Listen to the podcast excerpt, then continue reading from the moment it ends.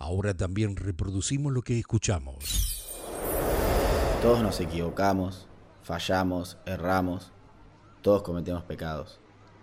Hay quienes para compensarlo concurren a una confesión. También hay quienes se bañan en aguas sagradas o mediante distintos ritos purifican sus almas. O simplemente hay quienes con un perdón y posterior accionar dan por solucionado el tema. ¿Vos identificaste todos tus pecados? No voy a juzgarte. A través de distintas historias recorreremos estos transgresores de nuestra moral que nos acompañan día a día. Mi nombre es Juma La Maquia y esto es una producción de Backup. La voz es lo primero que se olvida uno de alguien. Por eso necesitamos tener a mano una herramienta para restaurar esa información original. ¿Cuántas veces hicimos algo con desgano? Otras cosas las dejamos de hacer por ese sentimiento de cansancio corporal que va más allá de los músculos o los huesos. ¿O cuántas veces algo no lo hicimos porque nos dio fiaca o pereza, como quieran llamarlo? Este pecado es el más metafísico de los pecados capitales. Es la incapacidad de aceptar y hacerse cargo de la existencia de uno mismo. Una tristeza anímica que aparta a las personas de sus responsabilidades. La pereza origina abandono, negligencia, desinterés o desidia y es la madre de todos los vicios. Sobre esto vamos a hablar en este episodio y debería lograr que sientas totalmente lo contrario y me acompañes hasta el final. Comenzada la década de los 60, Mar del Plata se encontraba en una notable expansión de la mano del turismo en masa y la construcción estas actividades dieron lugar e impulso al crecimiento de otras industrias como la textil y la alimenticia. Esta progresión fue acompañada por el desarrollo de una fuerte actividad empresarial, concentrada en la unión del comercio, la industria y la producción, conocida como USIP. La entidad no solo se centró en el ámbito sectorial, sino que también buscó respuestas a pedidos de la comunidad local en pos de mejorar el nivel educativo de la misma, y a través de la creación de una universidad pública obtener un diagnóstico preciso sobre los cambios económicos y sociales que debería enfrentar la ciudad a mediano y largo plazo. De esta manera, USIP fue la entidad organizadora de la primera asamblea para construir la comisión cooperadora de la Universidad Provincial, teniendo un rol importantísimo en la conformación de la Universidad de Mar del Plata.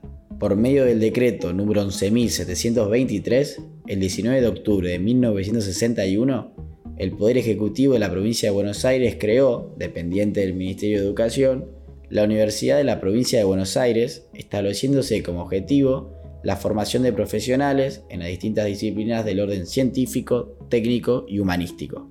Al año siguiente, la universidad corrió riesgo de cierre por falta del Poder Legislativo bonaerense de confirmar su creación y establecer un presupuesto digno para dicha acción. Pero la ciudad puso la voz en alto y lograron salvar su universidad. Y así, el ministro de Educación de la provincia de Buenos Aires, el doctor Ataulfo Pérez Aznar, fue designado como el primer rector de la Universidad Provincial. Para 1963, la universidad ofrecía sus primeras facultades, Ciencias Económicas y Arquitectura y Urbanismo. En 1966, se sumó la Facultad de Ingeniería Técnica y el Instituto Superior de Ciencias de la Educación y la Escuela de Psicología, también ese año se creó el Departamento de Ciencias Médicas. En junio de 1968 se crearon el Instituto Superior de Turismo y la Escuela de Terapia Ocupacional. Al otro año, el Departamento de Idiomas, el Instituto para la Investigación de los Intereses Marítimos y la licenciatura en Estudios Políticos y Sociales.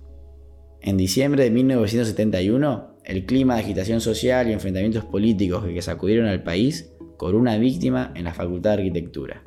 La joven estudiante Silvia Filler fue herida de muerte por un balazo disparado por un grupo perteneciente a la Concentración Nacional Universitaria que pretendía disolver una asamblea estudiantil.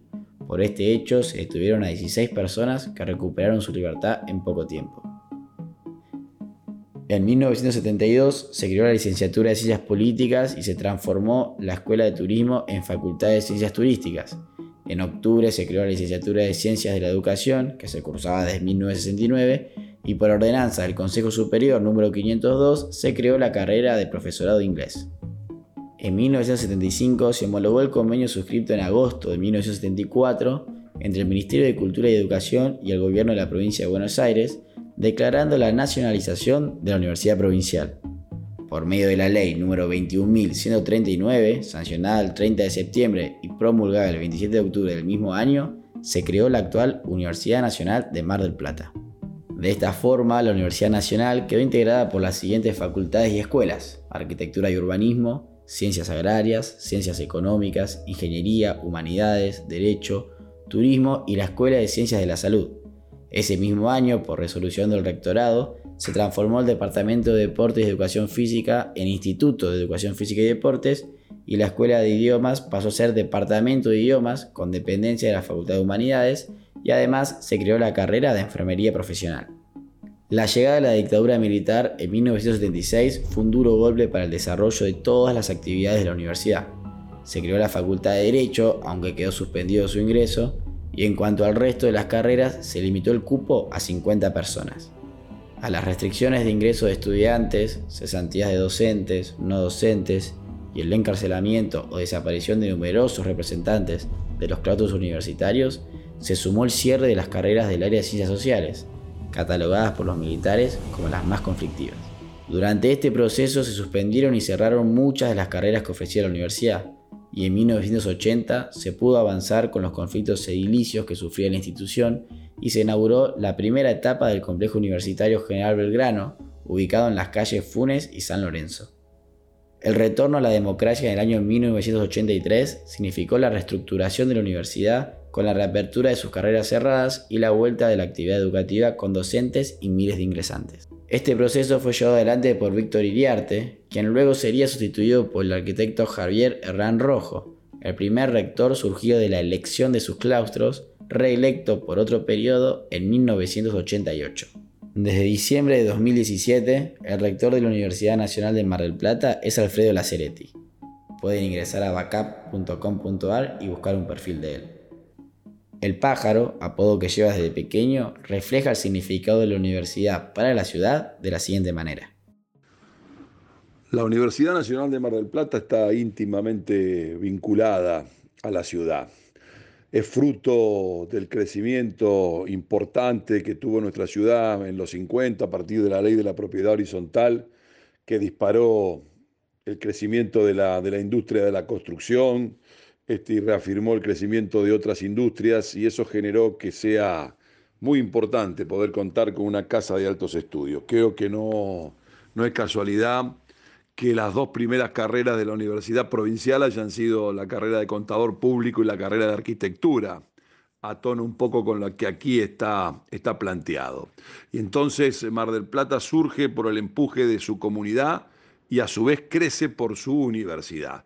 Las ciudades son ciudades cuando tienen universidad y me parece que la Universidad Nacional de Mar del Plata ha contribuido a generar el perfil que actualmente tiene la ciudad, formando profesionales en distintas disciplinas que han ido construyendo el crecimiento de la ciudad de Mar del Plata. En su último año como rector busca la reelección. Las elecciones en la Universidad Nacional de Mar del Plata se realizarán en octubre y en declaraciones con medios locales, Alfredo afirmó que quieren profundizar y consolidar todo este proceso de transformación que ha habido la universidad en estos años, pero sobre su rol comenta lo siguiente.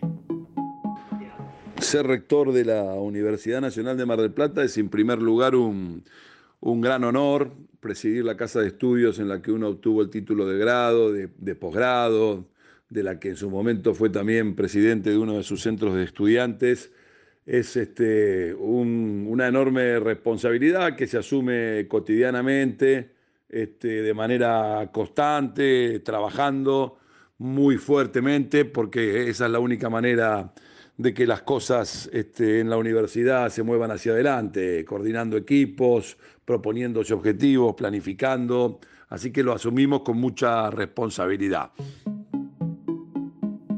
Si bien un periodo más a cargo de la universidad le permitiría lograr más y mejores objetivos, no se queda atrás a la hora de tachar en el cuaderno las responsabilidades cumplidas. En estos, últimos cuatro años de gestión, yo creo que hemos concretado muchos de los objetivos que nos hemos propuesto. Nosotros cuando nos presentamos a la última elección lo hicimos con un programa este, que tenía una serie de reivindicaciones y de objetivos muy concretos para cada una de las áreas de la universidad. Y yo creo que una inmensa mayoría de esos objetivos se han concretado empezando por recuperar la planificación como una herramienta de gestión, haber llevado adelante el plan estratégico de la universidad, haber hecho una acreditación externa y así podríamos seguir enumerando un montón de objetivos que hemos cumplido en cada una de las áreas. Por supuesto, en una institución tan grande y tan importante como la Universidad Nacional de Mar del Plata, siempre quedan cosas, siempre quedan cosas por hacer, por mejorar Así que, sin ninguna duda, cuando llega el momento, uno tiene que realizar un, balance entre los objetivos cumplidos y aquellas cosas este, que no han salido como queríamos o que no hemos podido realizar. Pero en cualquier caso, por lo menos creo que el balance de estos cuatro años de gestión ha dado positivo para el crecimiento de la Universidad Nacional de Mar del Plata. Según la última síntesis de información de estadísticas universitarias del Ministerio de Educación de la Nación correspondiente al ciclo 2019-2020, el sistema universitario argentino contó con una población de 2.343.587 estudiantes, 640.401 nuevos inscriptos y 152.419 egresados en los niveles de pregrado, grado y posgrado. De los nuevos inscriptos, el 33,5% corresponde a menores de 20 años. El número de retención en el primer año es de 61,6%, es decir, que de los nuevos inscriptos en el año 2018, el 61,6% siguió con sus estudios en el 2019.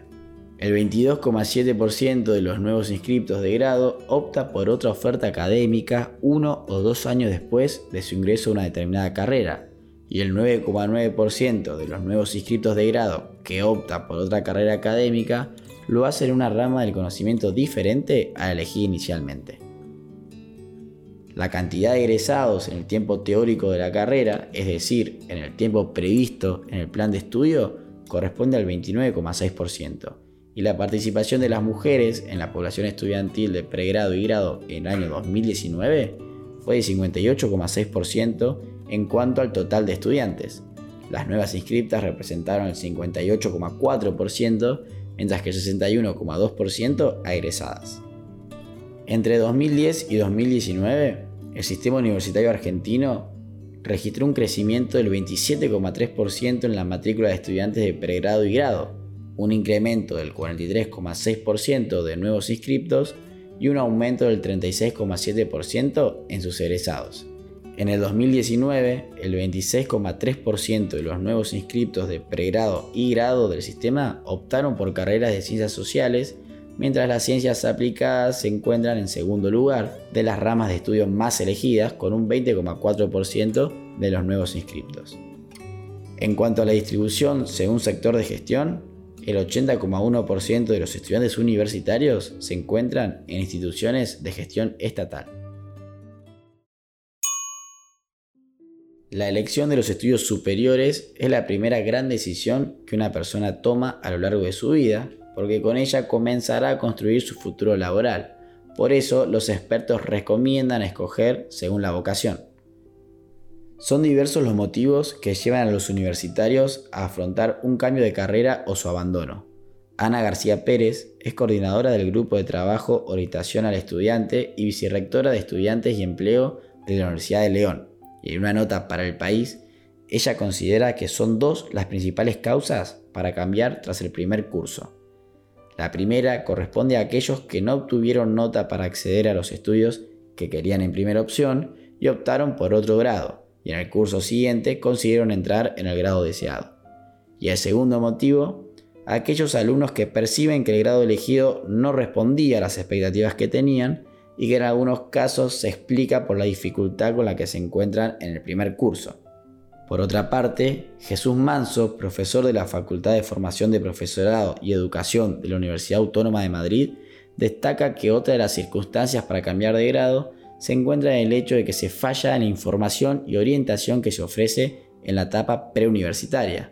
En este punto, no solo habla de los sistemas y mecanismos de información y publicidad de las universidades, sino también de las orientaciones escolares y familiares hacia unas u otras carreras. Olga Lazaga, directora del Servicio de Prácticas y Empleo de la Universidad Abad Oliva, observa un punto de desánimo en los jóvenes que atiende. Dicen que van más perdidos y con miedo a equivocarse. Pero, por otra parte, que también se han interiorizado mejor que sus mayores a que nada es seguro, que la vida da muchas vueltas y que deberán estar formándose continuamente durante toda su trayectoria profesional. Hablé con Daniel Reynoso, secretario académico de la Universidad Nacional de Mar del Plata, sobre cómo afronta la institución el abandono de una carrera por parte de un alumno y qué significa desde lo académico. Para nuestra universidad, y en este caso para cualquier institución educativa, cuando un estudiante decide dejar sus estudios inconclusos, siempre se toma esto como una pérdida. Una pérdida porque eh, más allá de las implicancias que esto tiene para la propia institución, también se piensa en el estudiante que no puede terminar o concluir un proyecto de vida que había pensado y que en cierta forma se ve interrumpido o obviamente socavado en sus bases por esta cuestión. Eh, son muchos los factores que eh, nos pueden llevar a esta situación, sobre todo en el ámbito universitario, donde muchas veces los obstáculos tienen que ver con algunos de los requisitos que eh, se toman para tomar una graduación. Uno de estos ejemplos es aquellas carreras que tienen a su finalización una tesis, ¿no? una tesina, que se transforma muchas veces en un obstáculo insalvable para los estudiantes y que obviamente más allá de los casos puntuales de las carreras de nuestra universidad que tienen esta condición, es uno de los problemas que abordó el sistema universitario precisamente tratando de evitar que justamente en un paso mínimo para la graduación se transforme precisamente en el gran obstáculo. Muchas veces trabajos de excesiva duración, trabajos que exigen investigaciones muy difíciles de llevar adelante, o que demoran a veces años en su conclusión son las que llevan a los estudiantes a tomar esta determinación. En ese caso, por supuesto, en los últimos años esto se ha tratado de modificar, se ha tratado de cambiar esas tesis por eh, talleres, se ha tratado de pensar en trabajos en equipo, se ha pensado en tomar actividades prácticas precisamente que sin modificar el o sea, sin tratar de cambiar lo que implica eh, la finalización, el cierre de una de este tipo de carreras, obviamente conlleve a una dificultad menor para eh, su culminación. En estos casos, insisto, eh, esta no terminalidad implica muchas veces que eh, se repiense no solamente el sentido de estas este, tesis, sino también obviamente el sentido muchas veces de la extrema duración que tienen estas carreras cuanto a los tiempos reales y no los tiempos previstos. Esto es, no en cuanto al diseño curricular en sí, sino en la ejecución de eh, ese currículo. Uno de los puntos más importantes es cómo trabaja la universidad los casos de alumnos que están en duda o deciden dejar una carrera. Como decíamos anteriormente, en algunos casos la universidad ha modificado algunos de los requisitos para la culminación de las carreras y en otros eh, también ha repensado la estrategia de los programas o currículos con los cuales obviamente se alcanzan las titulaciones. Muchas veces esto va de la mano de programas que han modificado carreras en, todo, en toda la Argentina, en todo el sistema universitario. Las ingenierías, en este caso, fueron las primeras que dieron un paso en este sentido, permitiendo incluso no solamente eh, la modificación de la cantidad de asignaturas, sino también que eh, la currícula fuera un poco más flexible en cuanto a ofrecer un mayor perfeccionamiento o una mayor práctica con respecto a eh, la forma en la cual podían obtener la graduación los estudiantes. También a través del eh, servicio de orientación vocacional que tiene la universidad. El mismo no solamente está pensado para cuando un estudiante termina su ciclo secundario y quiere eh, ver qué carrera puede elegir o sacarse las dudas respecto de una carrera, sino que también tiene un importante servicio que es el de la reinserción de aquellos estudiantes que hacen eh, algunos años en una carrera, descubren que esa no era finalmente su vocación y quieren cambiar de carrera, cambiar, este, obviamente, a veces de facultad, no solamente de carrera, y en este sentido este servicio se encuentra disponible como para brindarles la mayor ayuda posible a los fines de reencauzar sus estudios. También la universidad en el último año ha llevado adelante el tema de las titulaciones intermedias, ¿no? y en ese sentido la aprobación del, del, bachillerato universitario también ha servido como para hacer un reconocimiento a aquellos estudiantes que cursaban dos, tres, cuatro años en la universidad y no obtenían su título para que obtengan un reconocimiento del trayecto universitario que han cursado y sobre esa base después poder reencauzar a través de otros estudios y con el reconocimiento de esas asignaturas eh, otros estudios y otros perfeccionamientos. Y por último, la educación, la constancia y las herramientas para que a través de la virtualidad la pandemia no sea un impedimento para lograr continuar con los estudios o arrancarlos. Con respecto al impacto de la pandemia y el paso de la universidad a los esquemas de virtualidad y educación mediada por tecnología, no podemos decir obviamente que tenemos resultados finales de los impactos que han tenido esta situación, porque todavía, digamos, no hay una evaluación de lo que ha sido el año 2020 en cuanto a las tasas de desgranamiento o de abandono, ni siquiera de las este, titulaciones, ¿no? porque eh, también en esto ha habido una demora en cuanto a la entrega de trabajos finales, en cuanto a este, la ejecución de prácticas en lugares sobre todo vinculados al tema de salud o contacto personal, lo cual obviamente nos puede llevar a una distorsión de datos que no reflejaría precisamente la idea de esto que es repensar el tema de la terminalidad de los estudios universitarios. Pero mm, sí a priori podemos decir que también desde la perspectiva de los beneficios, muchas veces las pausas, muchas veces el tema de eh, el aislamiento, el encierro, llevó a que mucha gente retomara muchos trabajos que había dejado pendiente, e incluso como en algún caso mencionábamos el tema de las tesis, el, tema de los trabajos finales, y esto yo creo que eh, si bien no automáticamente y no en lo inmediato, yo creo que en un futuro inmediato puede llegar a darnos algunos números muy precisos de eh, precisamente qué utilización se hizo de ese tiempo que quedó, como podemos decir nosotros, en pausa.